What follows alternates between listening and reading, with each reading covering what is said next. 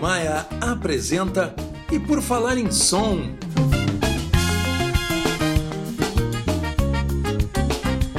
Produção e apresentação de Militão Ricardo. Estamos começando mais um episódio do nosso podcast E por Falar em Som. E dessa vez nós estamos aqui no estúdio Porta da Toca com o Bruno Klein, que é o proprietário e é uma pessoa muito especial aqui para a produção musical de Porto Alegre, porque é hoje um dos profissionais com mais tempo de trabalho aqui, um dos mais experientes profissionais aqui de gravação e de operação de estúdio. Tudo bom, Bruno? Tudo certo. Bom. Obrigado pelo convite. Fico bem, bem feliz para. Ah, eu, eu, eu que estou contente aqui a gente se conhece assim há um tempão assim. Sim. Logo que eu cheguei em Porto Alegre, eu tive a felicidade, a sorte assim de, de cruzar contigo. Trabalhei um, um tempinho muito curto assim como teu assistente, mas ficou uma ficou para mim uma experiência muito bacana lá no na Eger, na Eger, né? E então bacana agora te reencontrar com esse estúdio super bacana aqui, que tem feito uns trabalhos muito bons. E eu acho que tu tens uma experiência muito rica, muito bacana que a gente tem que contar aí para o pessoal. Então eu queria começar. Quanto tempo de atividade profissional, hein, Bruno? Olha, se for contar desde daqueles biquinhos que tu fazia de, de adolescente, é, no final de semana, aquela coisa toda, vai a 40 anos. Né? É, daí profissionalmente, daí 82 que eu comecei a trabalhar ou assim profissionalmente mesmo, ganhando salário, tudo. Antes era só umas, umas brincadeiras que é, onde foi que a gente vai aprendendo muita coisa, né? Mas aí desde 82 como profissional mesmo.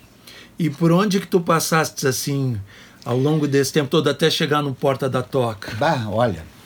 Como é que é, começou?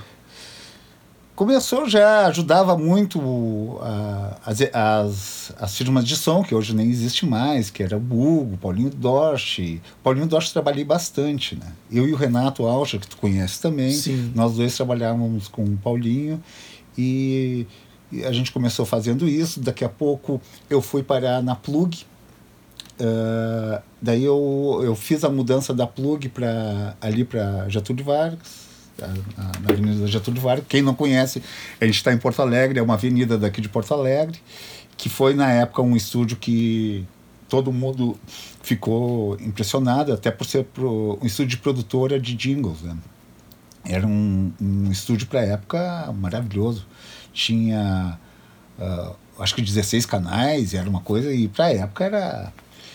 E saí de lá e fui para onde a minha maior escola, a EGER que daí é onde eu até digo que meu pai do áudio é o chefe que a gente chamava, que é o Ego Walsher, que é era uma lenda aqui em Porto Alegre. Ele foi o, um dos caras mais loucos e, e, e, lúcidos que a gente teve de, dentro de áudio aqui em Porto Alegre. Foi uma, é, eu considero ele meu pai na, profissionalmente. Foi onde o cara começou a me dar uma teoria sobre áudio que até ali era aquela coisa de tu gostar de áudio e, e tá na guerra, né? Daí tu vai aprendendo, tu vai tentando.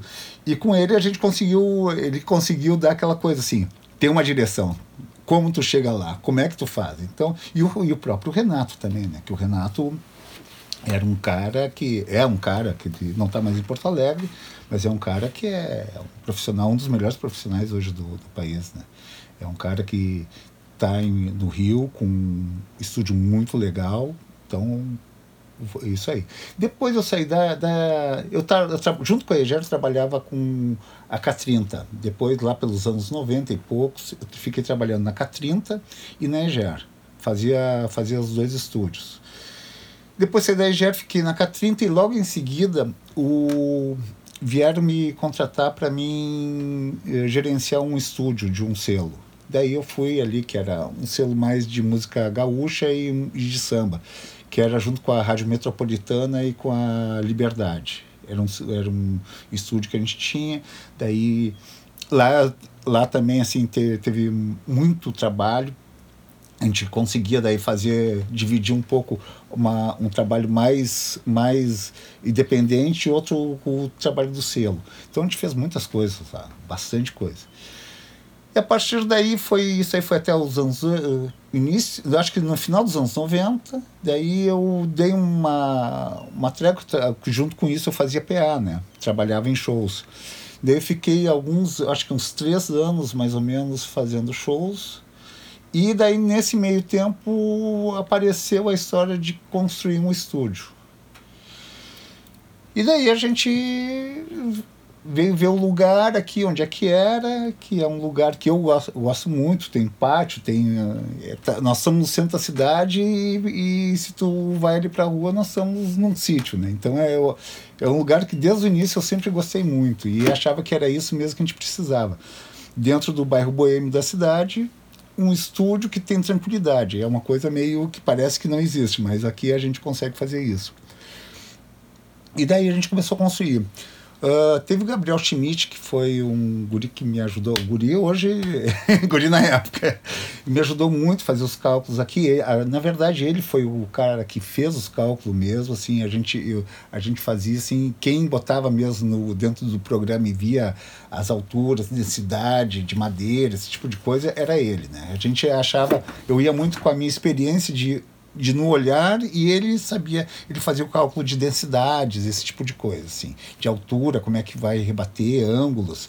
E daí, no fim, conseguimos isso aqui que eu acho assim que é uma sala que a gente não é só no cálculo que tu acerta uma sala, tu tem que ter sorte também. E às vezes tem muito cara que calcula, calcula e não dá. E aqui pegou na veia, assim. É, eu, eu acho assim é, a sonoridade aqui da tua sala muito gostosa. Um, ela é bem equilibrada, né? Ela é equilibrada.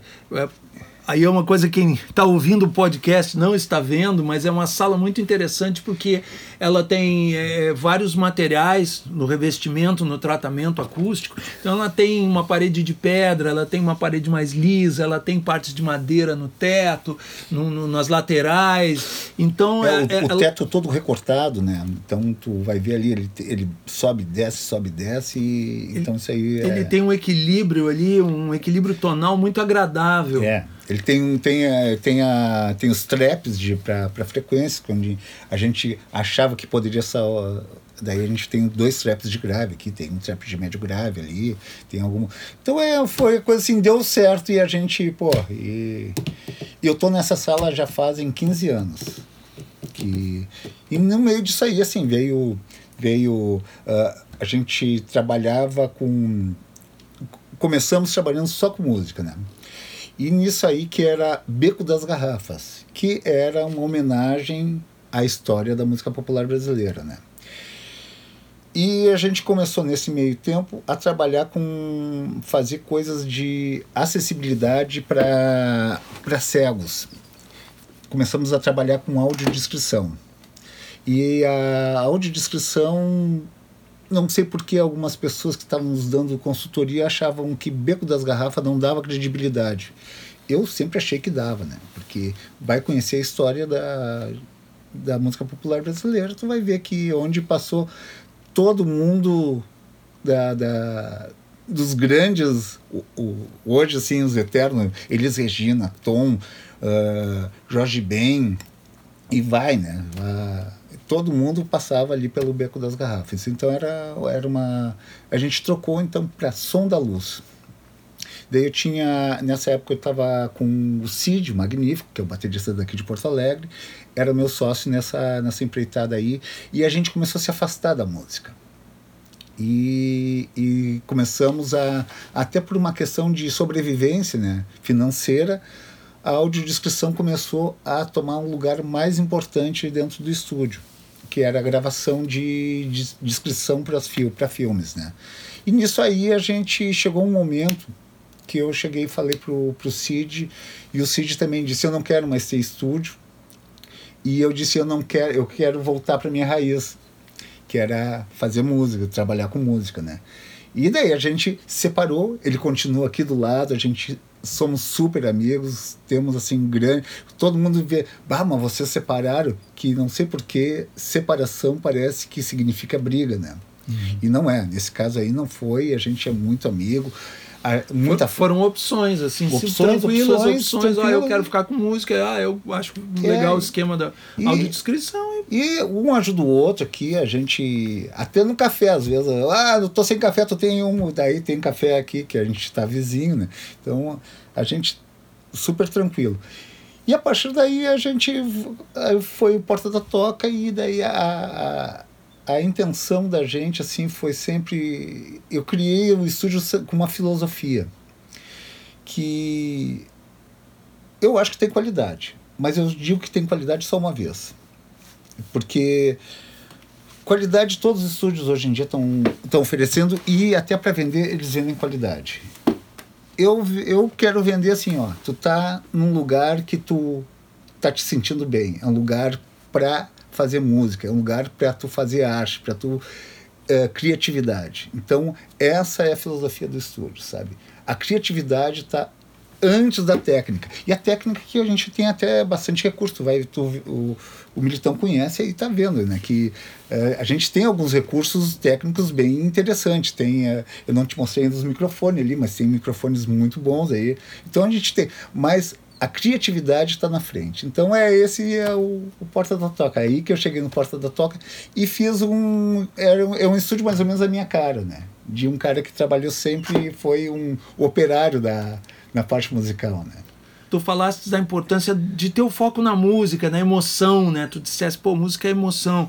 E como tu tens é, a, a filosofia de trabalho aqui do estúdio. É, não. E eu sou do tipo do técnico, tem muitos técnicos que vão ficar bravo comigo.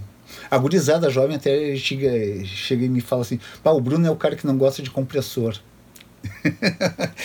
e é pelo seguinte, eu digo para eles, com essa, com essa facilidade que se tem hoje em dia, os caras põem compressor até no, no cimbal, né?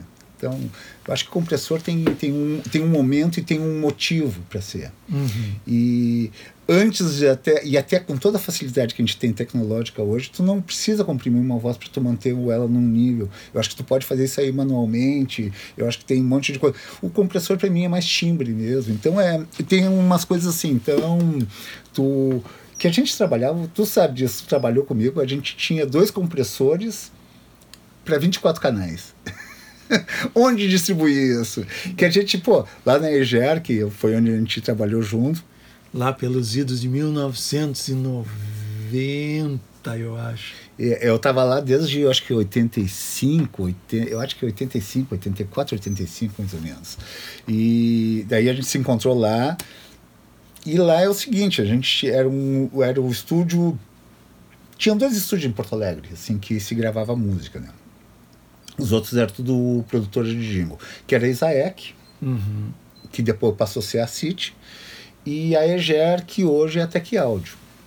Então, assim, tinha, do, tinha um, esses dois estúdios, a gente chamava assim, os, os comportados iam para Isaek, os malucos iam para Eger.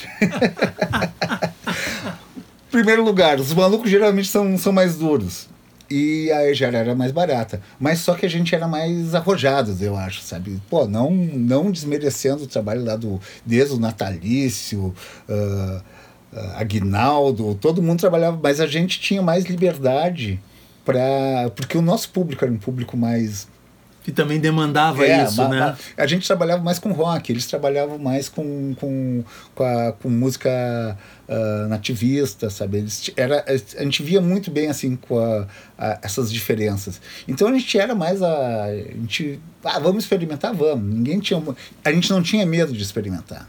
Então, acho que tinha um pouco isso. Assim. Então, a gente chamava que eram os, os primos pobres. Mas a gente tinha o velho Egon, né?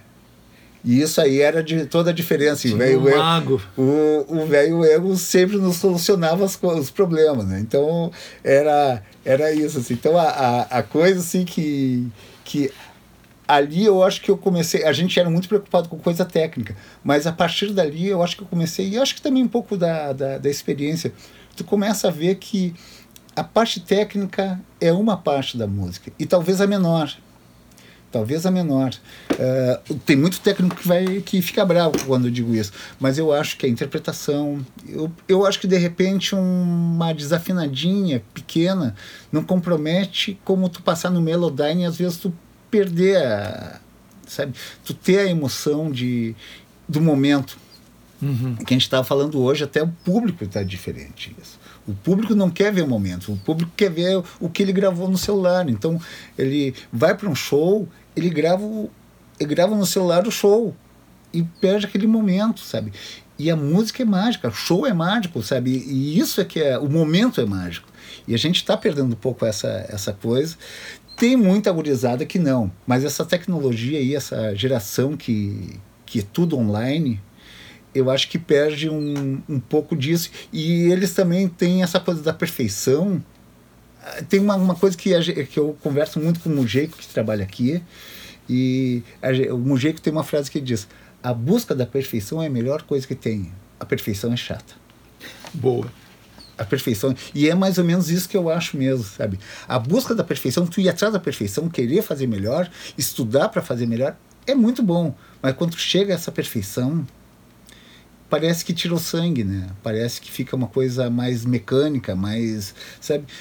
Um errinho, vai ver os Stones, quantos erros tem e quanto charme tem. Então tu vai ver assim, o próprio Beatles, sabe, tudo. E todo mundo fala em, em, em gravação de vintage já. É, é, é o sonho de todo mundo gravar como se gravava nos anos 60, 70. E daí tu vai ver, as pessoas não se comportam como isso. Daí é aquilo que eu disse, expõe tudo dentro da. E às vezes é, é captação. O principal é captação. E não é o pós-produção. A, a pós, ela é só tu juntar e ter. É, aí é, é, fazer a química, né? É fazer a coisa soar como fosse. É, não tem que ter interferência do técnico. Tu tem que achar, pô, eu estou ouvindo a música e, e, a gente tem hoje muito assim a interferência do técnico, como produtor também. A gente escuta uma música várias vezes e diz, pai, isso aí é produção de fulano, ou aquilo ali é produção de ciclano. E, e muitas vezes tu tira a, a personalidade do artista.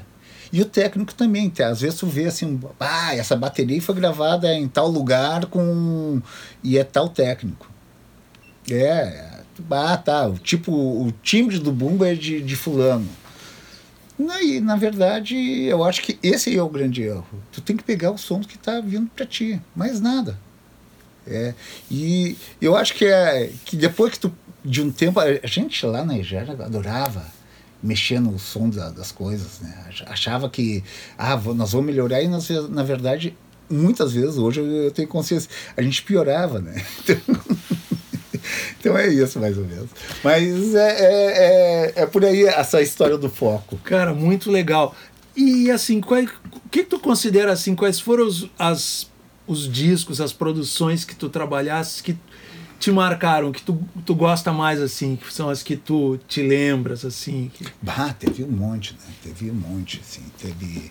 Uh Teve uma assim que eu acho que é o maior clássico da, dos anos 80 que rodou, rodou, rodou, rodou, que é sobre Céu de Blues, assim, eu acho que foi uma gravação que foi assim que foi foi feita em um ou dois takes e tudo muito rápido, todo mundo junto. E até porque tu vai ver quem Muita gente que está ouvindo aqui não sabe que música é essa, mas tem um momento que está uma parada e, inclusive, é, conversando com o Alba esses tempos, eu ia parar a máquina porque achei que tava, tinha acabado. Que eles pararam, suar, parou a suada e daí eles voltaram. Eu fiquei na dúvida, que eu vi que ninguém se mexia dentro do estúdio, né? Então eu deixei rodando, mas quase eu parei a máquina. Essa aí foi uma, pô, é uma gravação que virou. Dos Cascaveletes. Dos Cascaveletes, isso aí. Uh, de disco, assim, tem. Tem um disco assim que eu, eu te digo que é importante para mim porque foi o último trabalho do cara e eu era muito fã dele, que é da bandalheira, que era o Marcinho Ramos. Que o cara ali, a gente teve um disco que ele quebrou tudo, sabe? que era a Estação de Pedro, que era inclusive o nome do filho dele. E o Marcinho, eu não sei nem se chegou a ver esse disco lançado. O Marcinho morreu uns meses depois, então esse aí é um disco que, que me marcou muito. O ao vivo do Ney, do Ney Lisboa, lá nos, nos São anos- Pedro? no São Pedro, acho que no início dos anos 90. Esse aí foi, foi muito bom. Esse aí eh, foi com o Renato, o Renato que acabou mixando, mas a gente fez Eu essa acho que gravação. eu tava, na, assisti o show. E a gente E, tava- e aproveitou a acústica do Teatro São Pedro É. também, que ela é- acho que foi um É, disco que foi- soa muito bem. E né? foi o primeiro disco ao vivo que a gente fez, né? Assim, ao vivo, ao vivo, mesmo levando estrutura, que daí a gente levou. A gente montou um estúdio num, num camarim, né?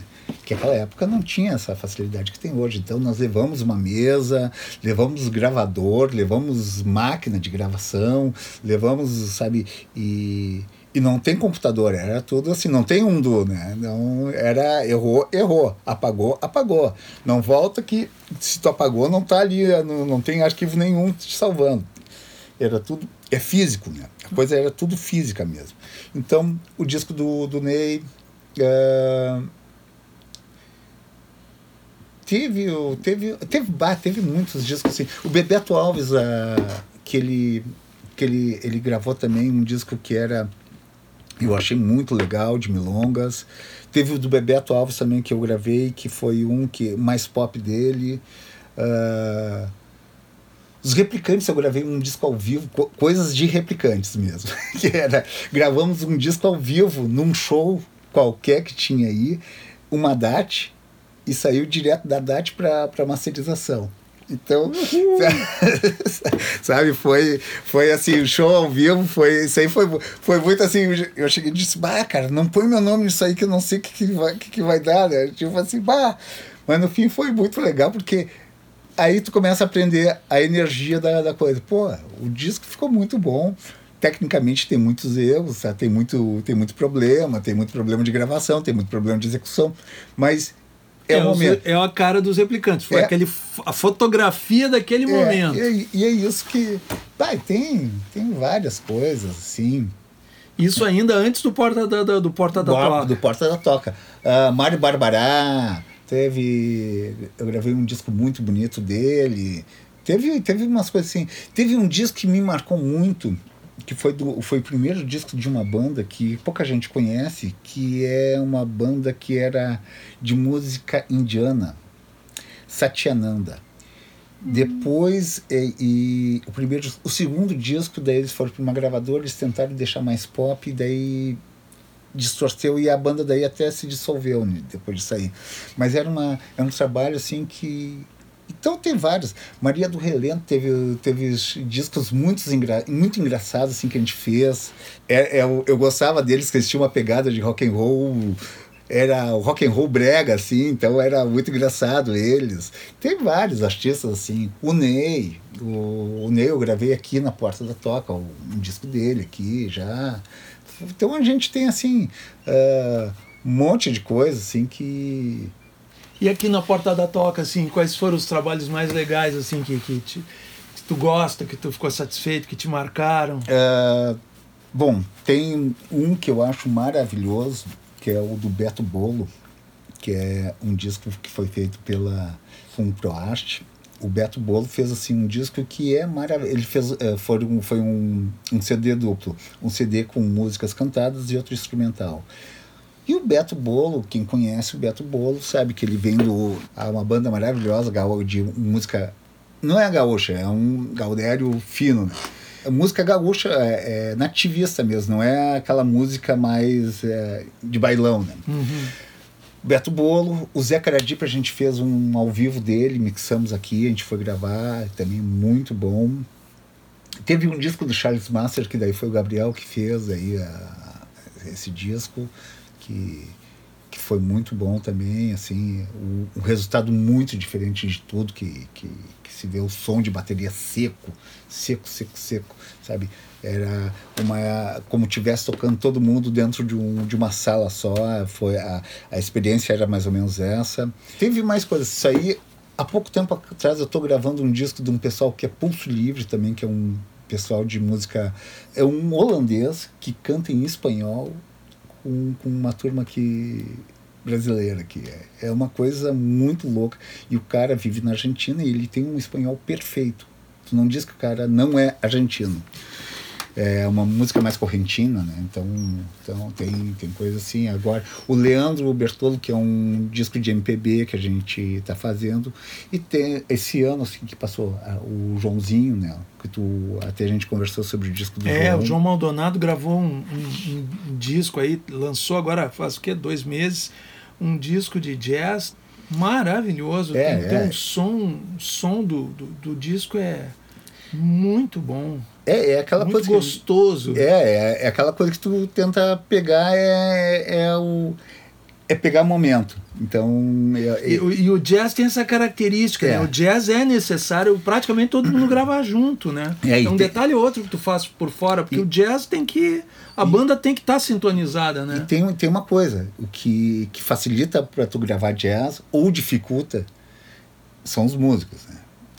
Porque a dinâmica dos músicos é. Bah, e ali só tinha. Era o Everson, era o. o o a Mauri, era o César Aldi, o Joãozinho. Então só tem, só tinha pessoal muito experiente. Então quer dizer que facilitou, facilita o trabalho do técnico também. Depois é só levantar o volume que está tudo mais ou menos assim, bota um reverbinho aqui, um reverbinho ali, corrige alguma equalização, mas é tudo correção. Então, isso é uma coisa que, sabe, tu. ah, eu, eu, como um velho técnico, eu sou de corrigir e não de botar a mão nas coisas. Assim. Tento sempre dar uma correção das, das coisas. Isso é interessante, né? A, a gente estava conversando um pouco antes de começar a gravar, tem essa coisa. Antigamente, quando tinha poucos canais, poucos compressores e tal, a microfonação era muito importante, É, né? é. E quanto melhor tu microfonar, menos tu tem que trabalhar Sim. depois, né? É. É, e hoje tem muito essa coisa de sair usando plugin, plugin, plugin, plugin, plugin. Mas como é que, como é que tu, tu gosta de trabalhar? Como é que tu né? enxerga essa questão? Não, eu. eu, eu bom, eu, quando nós estávamos fazendo o, ed- o estúdio aqui naquela época, todo mundo estava mudando a, a concepção, estava fazendo estúdio cada vez menores e técnicas maiores. A nossa técnica é uma- um tamanho bom, razoável, e, e mas nós temos uma sala grande de gravação. E a era um elefante branco que todo mundo dizia, ah, vem cá, cara, todo mundo.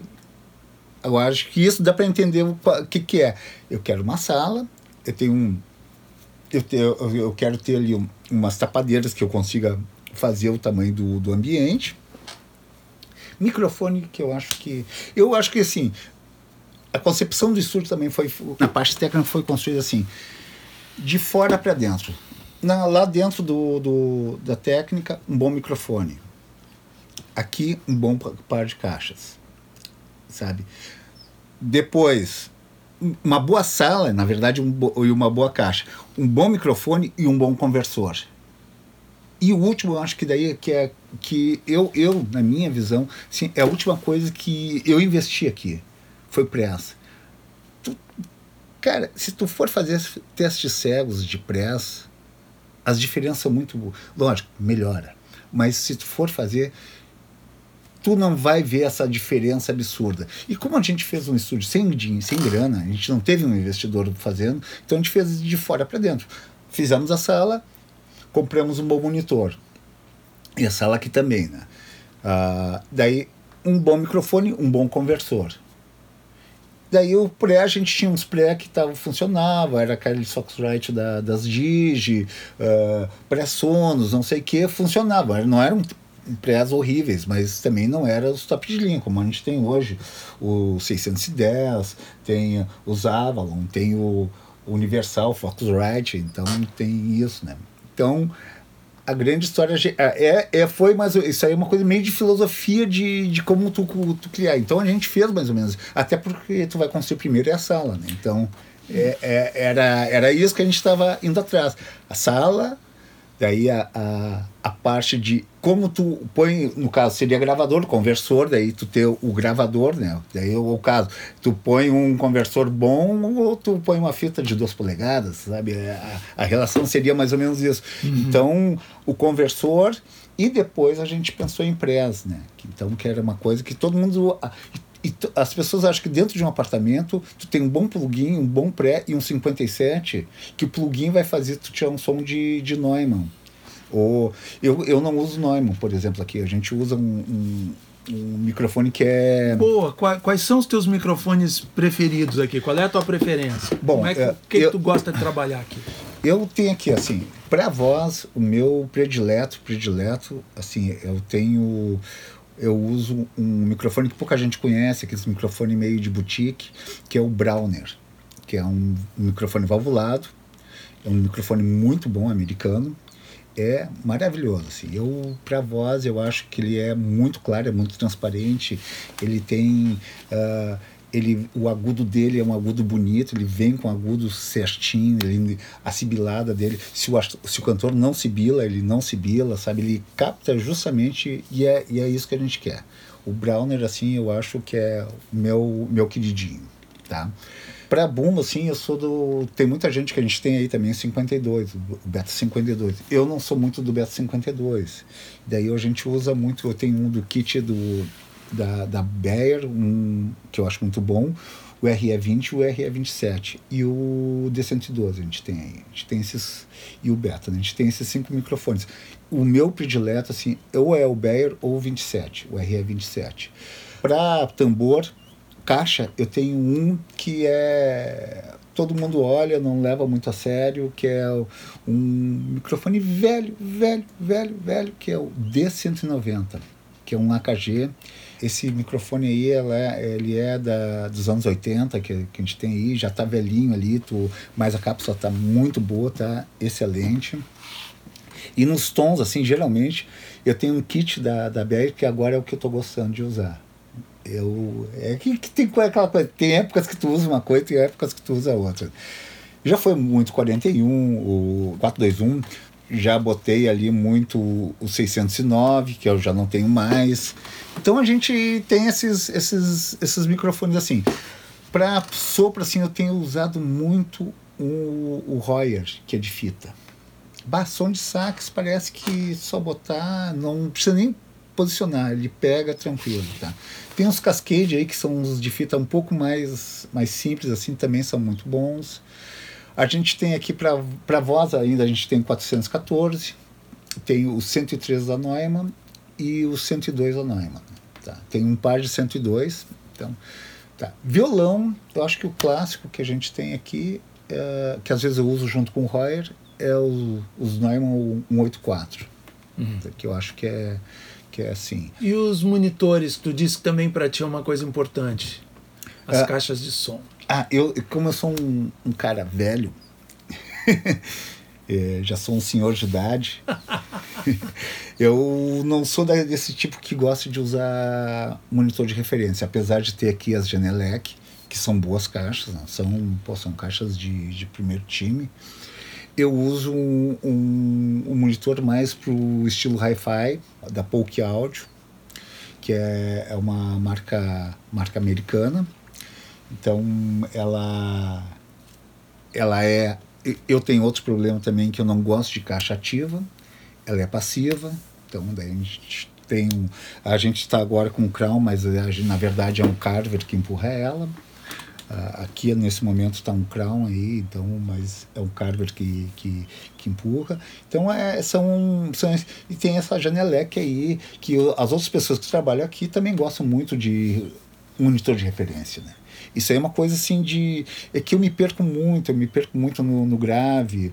Eu não gosto de usar sub, eu não. Isso aí é uma coisa que eu não deixo usar aqui. Sub é porque eu acho que se não tiver bem calibrado, eu acho que é, é um tiro no pé.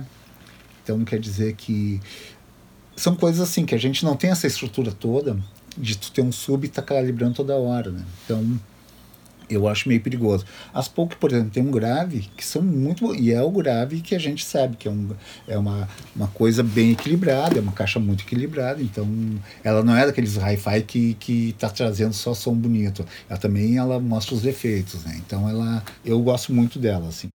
De software é, é Pro Tools, é aquelas coisas assim, né? O Mac Pro, uso a Apollo como conversor, né? E, e daí, daí tem aqui ó, a gente tem três Avalon, o 737, tem o 400 o 4110 da, da Face Black da, da, da Universal, tem o, o, 100 o 610 da, da Universal, tem a API, Tem, então tem, tem marcas assim, Factorite. Então tem, tem, a gente tem até uma, uma certa estruturinha assim para trabalhar bem. Óbvio Realmente. que dentro das condições do, do, mercado gaúcho, né, que hoje a gente Pois é, boa, boa colocação. E o mercado hoje? Porque tu vem numa época que tinha dois estúdios na cidade, né? Óbvio que uh, hoje é muito mais uh, o equipamento de gravação hoje está o equipamento doméstico ficou acessível é. é. então por um lado isso pulveriza a produção mas por outro lado tem muito mais gente querendo gravar e quem começa isso penso eu eu não sei se isso que acontece mas as pessoas começam a gravar começam a aprender e daqui a pouco elas vão querer chegar não, no estúdio não muito não? não muito não muito porque as pessoas gravam em casa mixam em casa e lançam pro ser sincero quem for músico não ouve o que eu vou falar, que, que queira gravar em algum estúdio. Mas, cara, tu pensa bem, por que, que eu vou gastar uma grana numa produção dessas que daqui a pouco o cara vai ouvir. É que a gente ouvia música diferente, né? O cara vai ouvir música comprando banana, pegando ônibus, caminhando na, na, na calçada, fazendo num celular com MP3 vagabundo. Por que, que eu vou gastar essa grana toda se o cara vai ouvir assim? Como é que a gente ouvia? Para ouvir disco, a, a, nossa geração era um evento. Para ouvir música era um evento. Tu tinha que estar dentro de uma sala com umas caixas, geralmente isso eram caixas maiores, não tinha essa coisa de tu poder caminhar e ouvindo assim. Não. Tu sentava, ouvia, e a primeira, eu me lembro, cada disco que eu comprava, eu pegava e ficava lendo a ficha técnica. Enquanto a primeira rodada, tu não via bem dizer o disco, tu ficava só lendo ficha técnica, as músicas, quem é que tocou na. Porque tinha tudo, to, todas essas informações, quem é que fez aquele solo, quem é que não fez o solo, quem é que foi violão base, quem é que tocou, quem é que tocou a guitarra, quem é que tocou o teclado. E a gente aquilo ali tudo quem é que gravou. Informação, quem foi o técnico, quem, quem foi o, técnico. produtor, o técnico, não sei o quê. E tal faixa gravada em tal lugar, tal faixa gravada em outro lugar. Eu me lembro que o Minas, do, do Milton Nascimento, que foi assim um disco que, que foi logo depois daquela, daquela, daquele estouro da, da, do Clube da Esquina e tudo mais. Eu, chegou o Minas, cara, eu me lembro que foi a primeira vez que eu vi isso o, quem tiver isso aí, ou quiser pesquisar, foi a primeira vez que eu vi assim no, do, no disco do Milton assim, cafezinho, seu, eu acho que é Nonato, Donato, que era, o cara botava o cafezinho, daí a gente, daí tu começava a criar, viajar, como é que era, era seu Donato, seu Nonato, não me lembro direito o nome dele, como é que seria ele servindo, daí eu ficava imaginando o cara servindo o Milton Nascimento com cafezinho, sabe? Então tu tu tinha uma coisa de viagem que hoje as pessoas não têm mais. Hoje as pessoas estão ouvindo, estão indo, tão eu não sei como é que essa juventude consegue ver. A, a, eu vejo o pessoal vendo séries no telefone. Eu já, eu já tenho uma dificuldade de ver TV porque eu gosto de cinema. Tem filmes que eu não consigo ver na, na TV. Filmes clássicos, bah, eu fico me mordendo assim, bah, mas não vê na TV. Tu perde toda aquela. que quando tu viu no cinema, tu tinha toda uma, uma, uma coisa assim de. Ah, daí tu vê na TV, tu já perde a metade daquela, daquele glamour que tu via, já não tem. Hoje em dia as pessoas veem uma série inteira dentro de um. veem filmes num celular. Eu não entendo essa juventude. Então, e a mesma coisa era música. Pra gente ouvir, a gente ouvia, pá, parava, ouvia, lia. Então, e, e, nisso aí eu acho que também é, é a mesma coisa que tá, tá assim. Hoje como é que se faz as coisas? É tudo muito rápido. Eu tenho, assim, tem muita coisa boa vindo, mas tem muita coisa ruim vindo também. Assim como tem. Pá, tem, tem, uma, tem turmas. Aqui em Porto Alegre tem assim, um pessoal maravilhoso que, que vem aí, sabe? Uh, e, mas também tem muita coisa ruim. Ah, tem uma coisa. Essa nova geração tá chegando aí também aqui no Porta da Toca, tá vindo Olha, che chegou, chegou, sabe como é que como é que chega as pessoas assim? Porque tu deve saber assim que eu sou um cara posicionado. Eu tenho muita preocupação assim com a questão social. Eu sou um, eu acho que o estúdio tem uma obrigação social, sabe? É, é uma questão é minha isso aí. Já fiz muita coisa para pessoal de, de ocupação, por exemplo uh, Gurizada de Ocupação já gravou aqui. Uh, e, e é esse pessoal até a gente consegue trazer, mas que não, não, não seriam clientes, né? Mas assim, o meu o, o que vem mais aqui assim dessa gurizada jovem é vir captar a bateria e depois vir captar a voz. Às vezes eles até gostam de mixar aqui. Ou às vezes eles começam a dar uma levantada em casa e daí depois ele, ele, eles fazem o trabalho Uhum. a- finalizam aqui. Quer dizer que cria uma relação nova hoje do home studio com o teu estúdio aqui. Aham, É, tem isso tem aí. coisas que o home studio não tem que tu tens aqui. Que é, por exemplo, essa sala maravilhosa. Sim. Aliás, esse aqui é, um- é é uma casa. isso aqui tu construiu esse prédio ou ele é uma parte de um prédio antigo aqui da Cidade Baixa? Não, isso aqui é o seguinte. Isso aqui era de um amigo meu. é, e ele me ele convidou, vamos fazer um estúdio lá? Vamos. Daí a gente chegou aqui, vimos. os- só tinha as paredes do lado, né? Daí a gente fez um cálculo de altura de, de laje. Daí foi a partir daí. E daí a gente fez todo o desenho aqui dentro. Tinha só essas pare- paredes de fora que a gente ainda deu uma reforçada.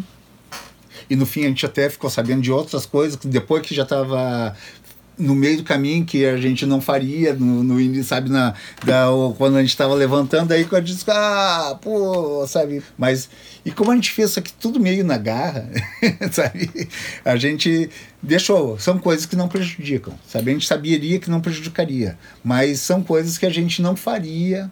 E, é- e outra coisa também, tu vai aprendendo, tu vai a próxima que eu for fazer, eu já vou vou estar antenado em uma, alguma. Não sei se vai ter próxima, mas eu acho que não, né? Pela minha idade, eu acho que não. Mas, Mas, esse- mas também porque esse estúdio, olha, que, som bacana, que som tem, gostoso tem, aqui. tem. Tem mas uma- é, é, é mais assim, coisas que eu tô, tô te falando assim, é, vibração de uma coisa que eu poderia, que no fim não chega aqui, mas eu poderia parar antes do que ela para an- antes de chegar aqui, eu poderia parar bem antes, tá? Uhum. Então, quer dizer, mas se tu põe a mão na parede, tem em algum momento tu pode sentir alguma coisa que não vai sair no som, mas tu sabe que são coisas que o chato o chato sabe, né? E, e daí tu fica assim, não faria desse jeito. Aquela, principalmente aquela parede lá de trás, mas lógico, ela é, ela é bem grossa, ela tem uma densidade bem grande, mas ela tem coisas que eu faria diferente, né? Perderia talvez 40 centímetros, 30 centímetros aqui do, do, do estúdio, mas eu faria diferente. Mas são coisas que a gente vai aprendendo. É, aprendizado a gente não, não para nunca, não, né? não para. Muito bom. Bruno, eu queria te agradecer muitíssimo. Eu que te agradeço, pô. a tua a gentileza aí de bater esse papo maravilhoso. Puxa vida, compartilhar com a gente tanta história bacana, a tua experiência, a tua visão de trabalho. Então a gente vai encerrando por aqui hoje. Eu E quero por- te agradecer, Militão, de te agradecer pelo convite. E, pô, é um prazer. E quando precisar aqui da Porta da Toca, está à disposição. Maravilha, gente. Lembrando, Porta da Toca fica aqui na Cidade Baixa, que é o bairro Boêmio de Porto Alegre. É um lugar maravilhoso que a gente entra assim num túnel verde já. Tem que passar por um túnel verde para chegar aqui. Tem um arvoredo aqui no pátio, um astral muito gostoso. Tem essa simpatia, o acolhimento aqui do Bruno. A sala é muito gostosa, realmente o equipamento é muito bom e a sala tem uma sonoridade que a mim agrada muito Que bom, né? né? E tá dado o recado aí. Vamos encerrando esta edição do E por Falar em Som. E até uma próxima, gente. Bruno, um abração. Obrigado. Valeu. Beijão aí para vocês que estão ouvindo. Grande abraço, gente.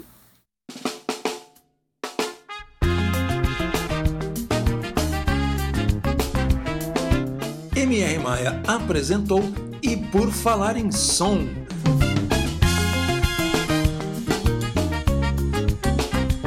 Produção e apresentação de Militão Ricardo.